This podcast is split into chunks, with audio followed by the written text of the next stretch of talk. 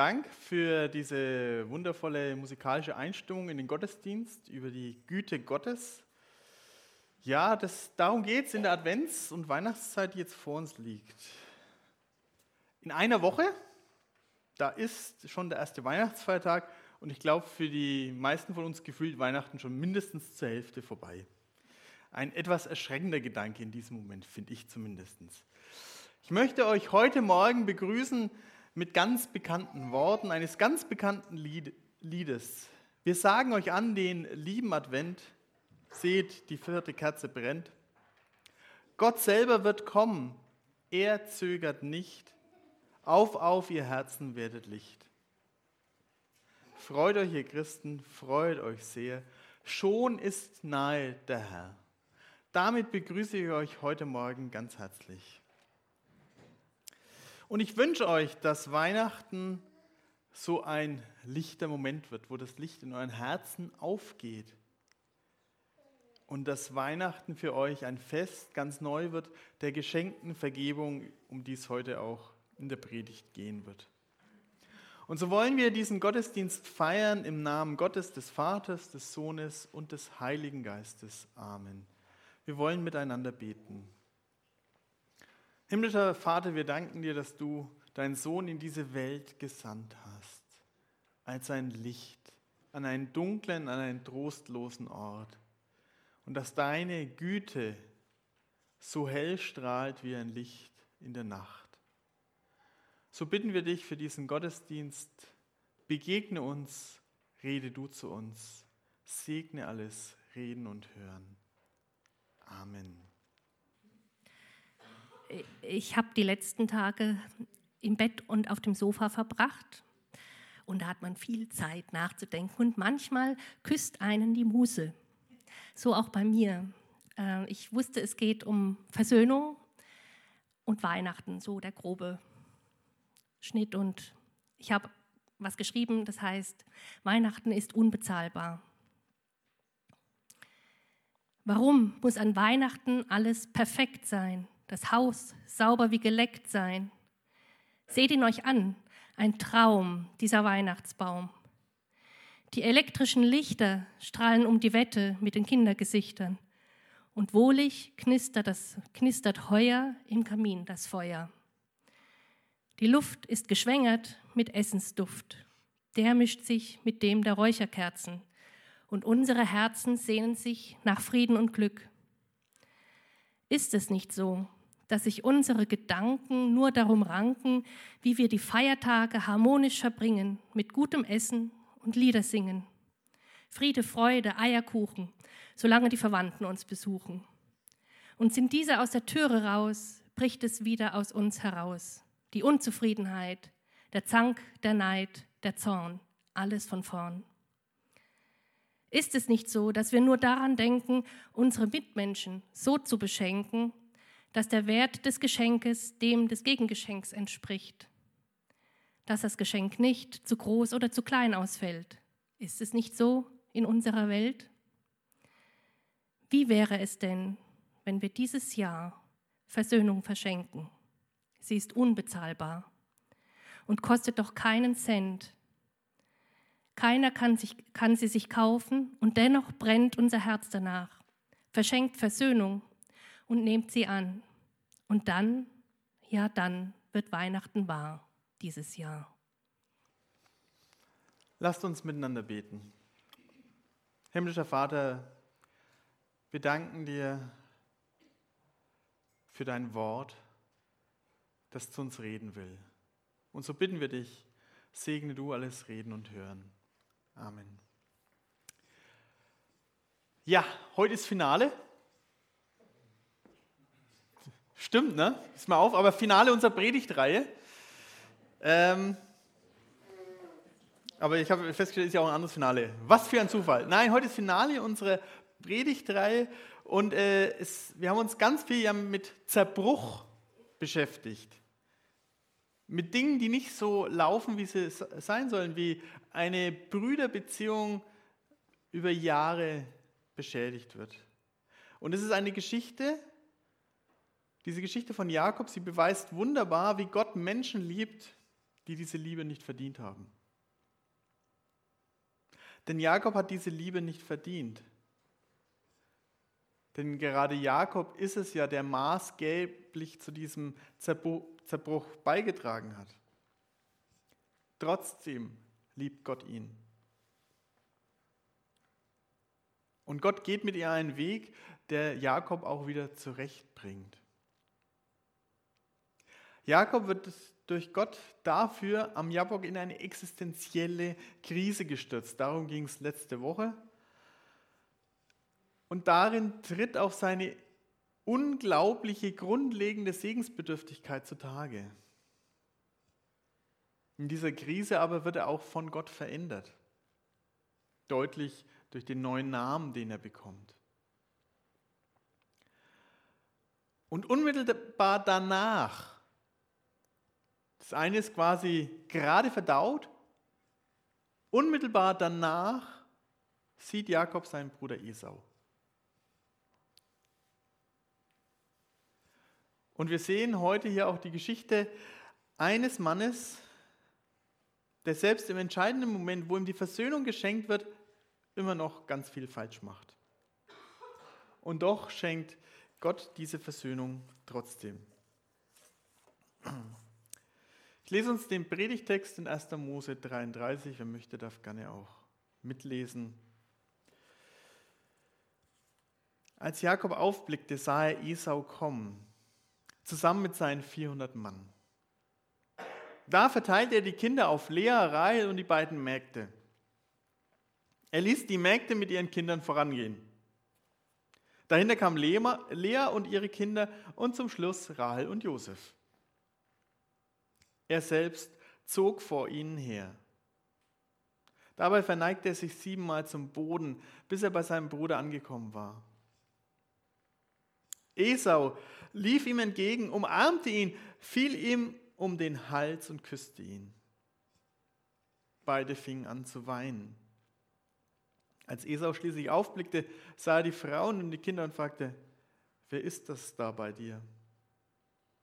Jakob antwortete, das sind die Kinder, die Gott deinem Knecht geschenkt hat. Da kamen die Mägde und ihre Kinder näher und verneigten sich. Auch Lea und ihre Kinder kamen dazu und verneigten sich. Zuletzt kamen Josef und Rahel hinzu und verneigten sich. Esau fragte, was hast du mit all dem Vieh vor, das mir unterwegs entgegenkam? Jakob antwortete, mein Herr, damit wollte ich bei dir Gnade finden. Doch Esau erwiderte, ich habe genug, mein Bruder, behalte, was dir gehört. Jakob sagte, wenn ich Gnade bei dir gefunden habe, nimm mein Geschenk an. Ich sah dein Gesicht und es war, als würde ich Gott von Angesicht zu Angesicht sehen. So freundlich hast du mich aufgenommen. So nimm meine Gabe doch an, die dir überbracht worden ist. Denn Gott ist gütig zu mir gewesen. Deshalb habe ich alles, was ich brauche. Jakob drängte Esau so lange, bis er das Geschenk annahm. Spannende Geschichte. Jakob rechnet eigentlich immer noch damit, die Sache muss doch einen Haken haben. Als erstes gleich wieder eine Vorsichtsmaßnahme. Die Familie wird nach Priorität aufgestellt. Das ist eine Frage, wie mögen sich die alle damit ge gefühlt haben. Die Kinder, die genau gesehen haben, okay, ich werde jetzt da vorne hingestellt und äh, alle hinter, ähm, was soll denn das jetzt? Es ist wirklich die Frage, was hat das mit dieser Familie auch wieder gemacht? Und wir sehen auch, das Thema Bevorzugung ist in dieser Familie auch noch gar nicht durch, was ja eines der Gründe war für den Zerbruch.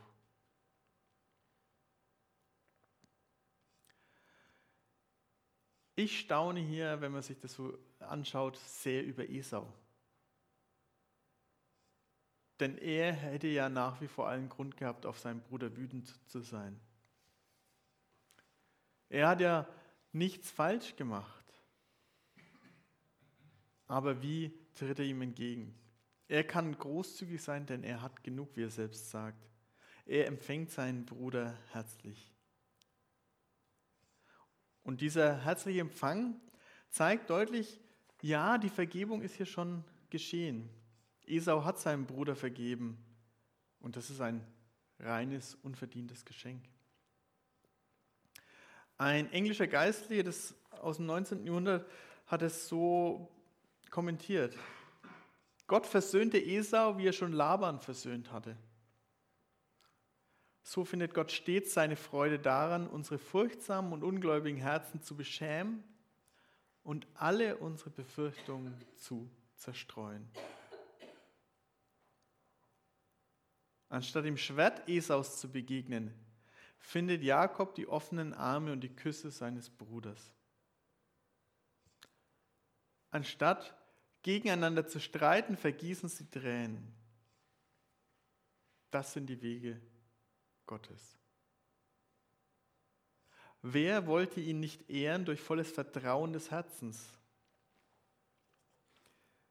Woher kommt es, dass wir trotz aller Beweise seiner Treue so leicht geneigt sind, bei jeder neuen Gelegenheit zu zweifeln und Bedenken zu erheben, weil wir Gott nicht genug kennen? Soweit C.H. McIntosh. Jakob hat diese Versöhnung geschenkt bekommen, weil Gott Isaus Herz vergebungsbereit gemacht hat. Hätte Jakob sich wirklich auf Gott verlassen, er hätte sich nicht fürchten brauchen. Und der Anspruch an uns ist schon, dass wir das vielleicht besser machen als Jakob. Denn Gott kann ja genauso heute noch Versöhnung schenken, wo etwas zerbrochen ist. Ein Schlüssel, der mir hier ins Auge springt, ist, dass beide Brüder sagen, ich habe genug. Denn womit geht die ganze Sache los? Im Grunde war doch ihr Konflikt genau in der Frage begründet, wer bekommt mehr vom Vater? Und nun, 20 Jahre später, eine erschreckend lange Zeit, können beide und zuallererst auch Esau sagen, ich habe genug. Ich brauche nichts von dir. Ich habe genug.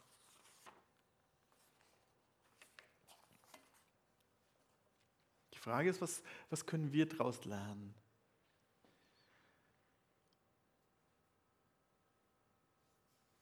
Und vielleicht gibt es ja Situationen in unserem Leben, wo wir feststellen müssen, ja, ich habe auch genug. Ich habe genug Gnade erfahren, um vergeben zu können. Mir selbst ist genug Gnade geschenkt worden.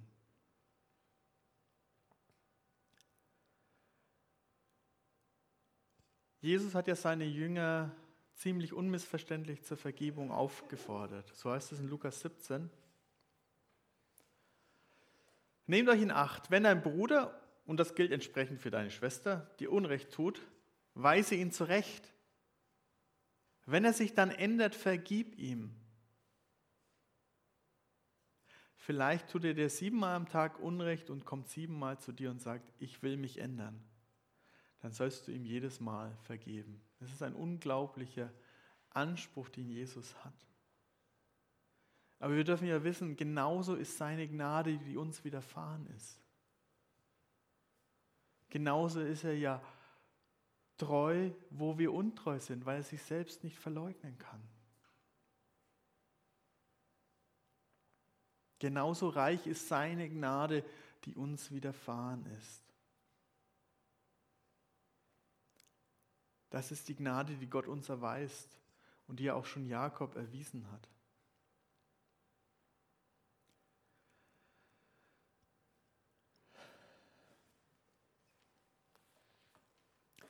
Wenn man diese Geschichte anschaut, dann stellt man ja fest, wie ist jetzt die Versöhnung passiert? Ja, es wird uns leider gar nicht wirklich verraten. Es ist etwas, was von Gott geschenkt wurde.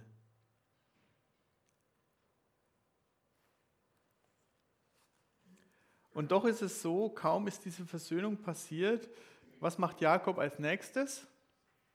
Die Geschichte könnte ja weitergehen und sie lebten glücklich bis an ihr Ende und feierten jedes Weihnachten miteinander? Nee, kaum hat er sich mit seinem Bruder versöhnt, will er ihn auch schon wieder ganz unauffällig loswerden. Wir lesen weiter Lukas, äh, Genesis, 1. Mose 33. Danach sagte Esau, lass uns aufbrechen und weiterziehen. Ich will dich begleiten. Aber Jakob entgegnete, mein Herr, du weißt ja, dass die Kinder noch klein sind. Außerdem habe ich bei den Schafen, Ziegen und Rindern Muttertiere dabei, die noch säugen. Wenn man sie nur einen Tag lang zu heftig antreibt, kommt die ganze Herde um. Mein Herr soll seinem Knecht vorausziehen. Ich selbst komme langsam nach, so schnell wie die Tiere und Kinder vorwärts kommen.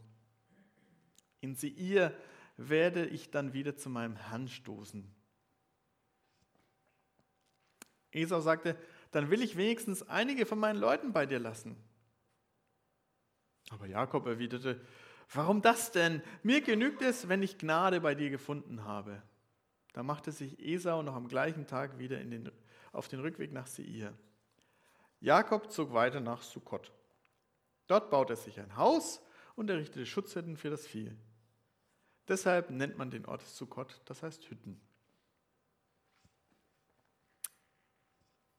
Also Sukkot ist nicht Seir und er kommt auch nicht nach Seir. So viel kann ich euch schon mal verraten. Interessant, oder? Wie er gleich sagt, ich komme mit. Er sagt, na, na, brauchst nicht, ich komme langsam nach und dann wo ganz woanders hinzieht. Äh, ja, Jakob täuschte seinen Bruder. Schon wieder. Immer noch. Das nächste Mal. Er hatte gar nicht die Absicht, nach Seir zu ziehen. Er lenkt ihn bewusst in die Irre. Gut, er hatte noch was zu erledigen, aber das hätte er seinem Bruder auch sagen können. Denn ein Grund, ein Grund, warum er auch nicht nach Seir ist, war, dass er Gott 20 Jahre zuvor, als er aufgebrochen ist, in Bethel ein Gelübde getan hat, gegeben hat. Das wird uns in 1. Mose 28 verraten.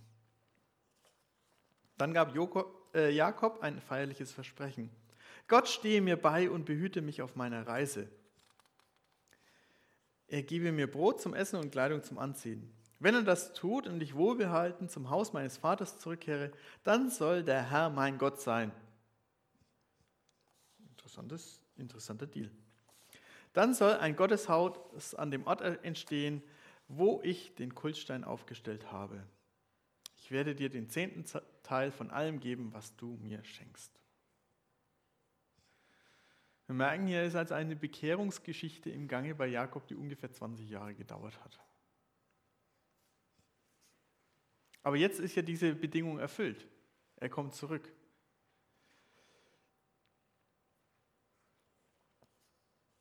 Und jetzt möchte er auch seine, sein Gelübde äh, erfüllen. Aber dieses Vorhaben und sein Gelübde, dass er das verschweigt gegenüber seinem Bruder, war nicht nötig. Nach wie vor kann er dem noch nicht glauben.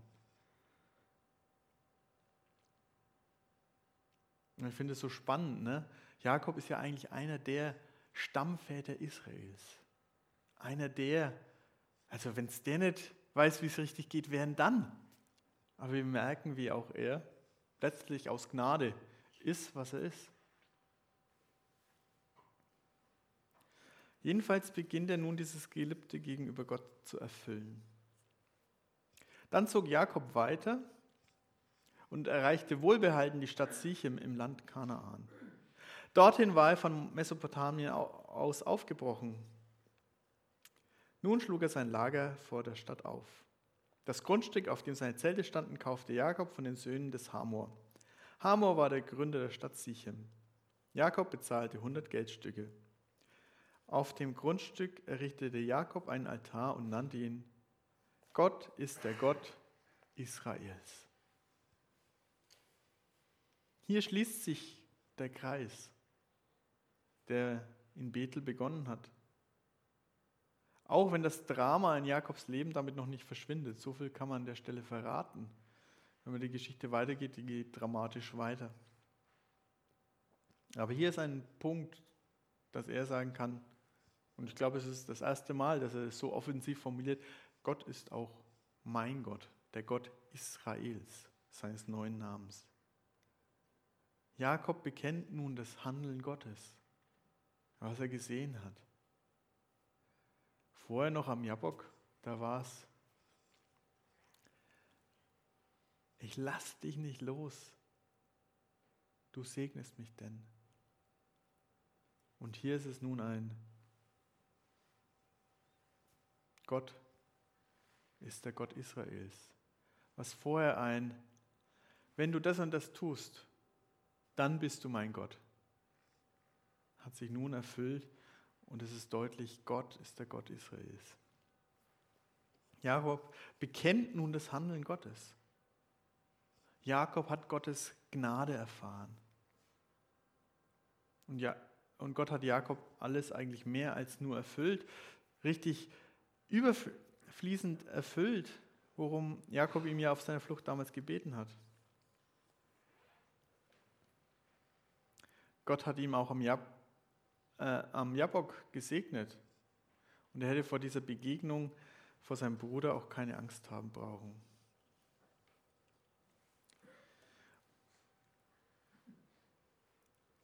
Und die Frage, die glaube ich, die sich für uns stellt, die diesen Jahrtausende alte Text vor uns haben, was hat es uns zu suchen? Ist die Frage, können wir da, wo wir Zerbruch erlebt haben oder ihn vielleicht sogar verursacht haben, können wir glauben, dass Gott Versöhnung schenkt? keine billige Gnade, die sagt, ja, es ist alles gut, sondern das eine aufdeckende Wahrheit, dass auch Menschen sagen können, ja, es freut mich.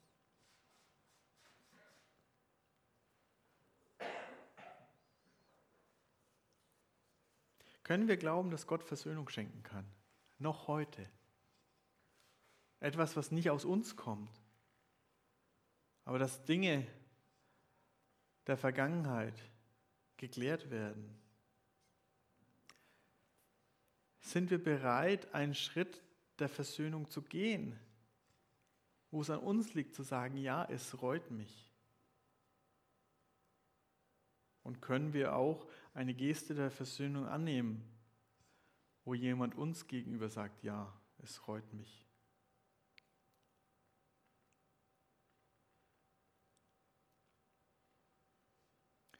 Versöhnung, es ist ein Werk der Gnade, ein Geschenk.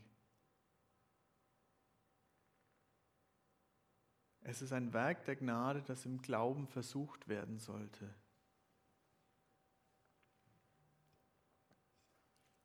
Wer, wenn nicht wir, sollte zur Versöhnung fähig sein?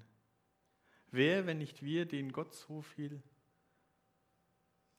geschenkt hat, indem er uns bedingungslos liebt. Liebt und sagt, du bist mein geliebtes Kind.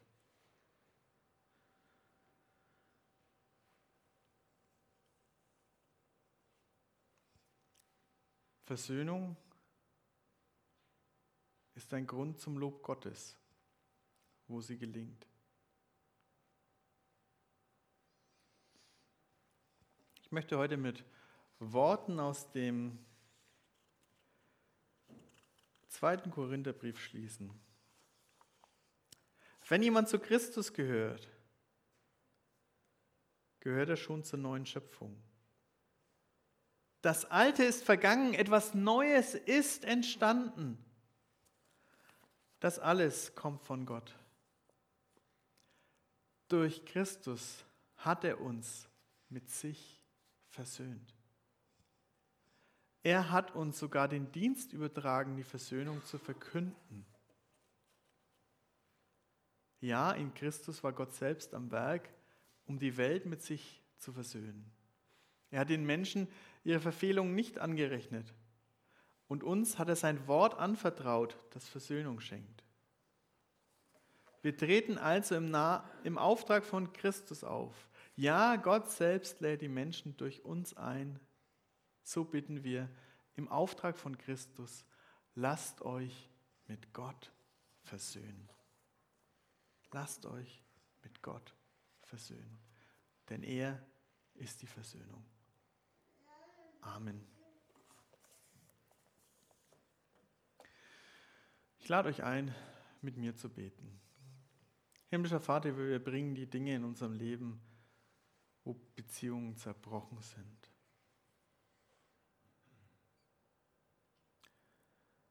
Und wir wollen sie dir klagen. Wir wollen dich aber auch bitten, dass du Versöhnung schenkst.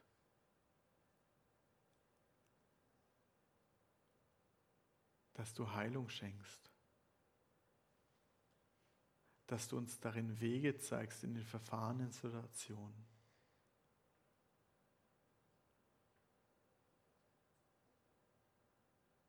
Herr, wir danken dir für dieses Geschenk, was du uns gemacht hast in Jesus, der uns mit dir versöhnt hat, der uns mit dir heil gemacht hat.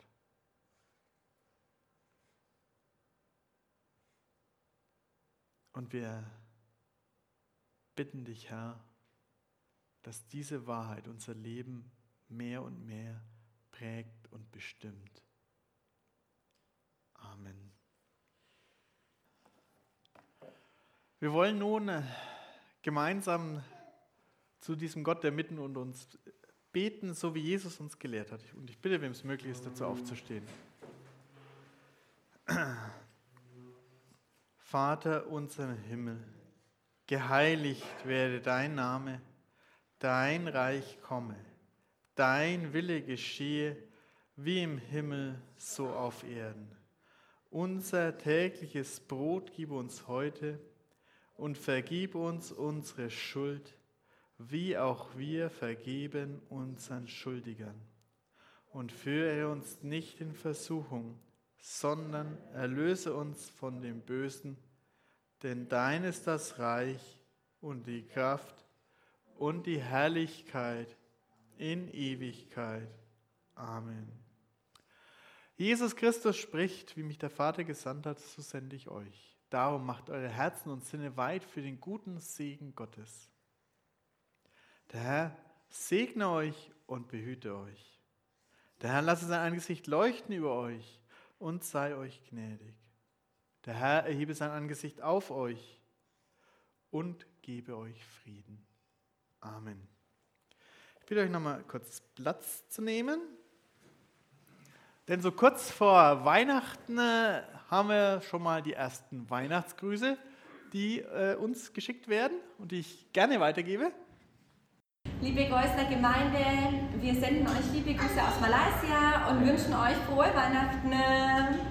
Tschüss. Tschüss. Bye, bye. Genau, ein Bild haben sie uns auch noch geschickt, um sich nochmal für die Plätzchenaktion zu bedanken. Dann, äh, ja, ich frage mich auch, was das heißen soll. ich habe nur so ein kleines gekriegt wahrscheinlich. Genau, dann äh, zu den Abkündigungen. Herzliche Einladung nächsten äh, Samstag am Heiligabend um 15.30 Uhr zu unserem Weihnachtsgottesdienst. Ähm, es liegen auch noch ein paar Flyer mit. Ihr könnt auch gerne noch Leute dazu einladen. Und dann äh, darf ich heute ganz aktuell, hat sich noch ergeben, dass wir einen Mitbringen-Gottesdienst an Silvester um 15.30 Uhr haben und da möchte der Stefan was dazu sagen. Äh. Ja, gerne. Und zwar haben wir ja heute schon erlebt, wie gut es ist oder wie schön, wenn jemand was mitbringt. Also Eva und Hartmut hat die Christine mitgebracht, ihr habt uns gut getan. Und äh, mitbringen Gottesdienst heißt, dass wir den ja so gestalten, wie er halt ist. Wer kommt und was mitbringt, ihr dürft auch ohne was mitzubringen kommen, nur euch selber. Aber ich habe mir gedacht, ich würde die, die Gedanken von Christines äh, Gedicht aufgreifen. Und du hast ja so gesagt, dass Weihnachten vielleicht dann Weihnachten wird, wenn man was Versöhnliches erlebt oder tut. Und vielleicht wäre das so eine Idee, ähm, dass man zu unserem Mitbringen Gottesdienst an Silvester irgendwas zu, was mit versöhnlich zu tun hat, mitbringt. Und wenn es was ist, was vielleicht noch nicht versöhnt ist, wofür man beten kann oder wo man erlebt hat, dass es klappt. Dass das so, dass man nicht vom alten Jahr noch was mitschleppt und vielleicht dann eher neu ins, ins neue Jahr startet. Das wäre so ein Gedanke, was ich glaube ich schön fände. Also bringt euch was Versöhnliches oder auch was, was noch zu versöhnen ist, einfach mit, wie auch immer wir das dann gestalten und ob in kleiner oder größerer Runde, das ist dann egal. Also würde mich freuen. Ihr könnt da gerne mir was schicken oder einfach auch nett. Kommt einfach. Und du wolltest zum 8. auch noch was sagen? Da steht er nicht. Am 8.1. habe ich ein so mit der Gestaltung des Gottesdienstes zu tun. Das ist unser erster im neuen Jahr. Und da geht es um Schöpfung und was es uns gibt, dass die Schöpfung zu uns spricht, die Natur. Und ich äh, würde euch bitten, dass ihr mir in dem Fall wirklich was schickt, und zwar eure Lieblingsnaturbilder, die ihr irgendwann mal irgendwo in einem Urlaub oder auch nicht Urlaub gemacht habt, wo ihr was damit erlebt habt oder wo vielleicht euer Herz einen Sprung gemacht hat. Das fände ich schön. Ja.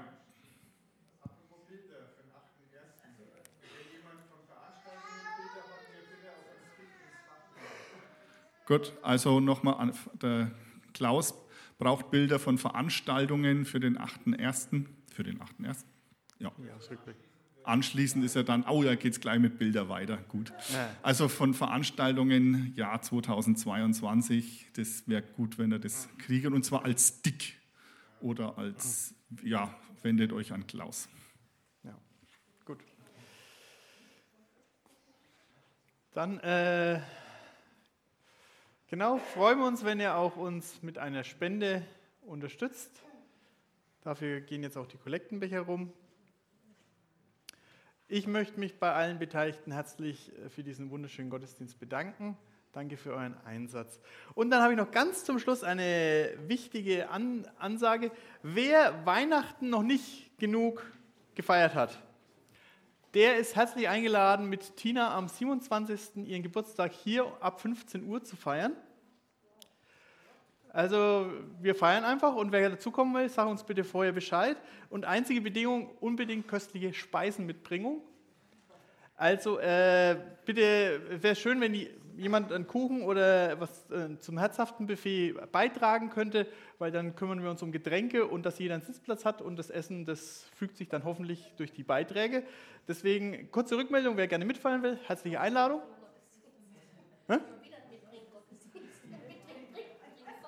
Geburtstagsfeier. Mitbringen, Geburtstagsfeier, ja. Ähm, genau, herzliche Einladung. 27.12. ab 15 Uhr hier. Ab 15 Uhr, genau. Bis äh, hoffentlich offenes Ende. genau. Ähm, ich schaue nochmal auf meinen Zettel. Habe ich irgendwas vergessen? Nö. Dann äh, wünsche ich euch noch einen gesegneten vierten Advent. Es gibt auch noch einen Stehkaffee, glaube ich, wenn ich richtig informiert bin. Und ich kann jetzt äh, äh, Fake News verbreiten. Genau, ihr dürft also noch herzlich da bleiben, noch für Tesla Kaffee.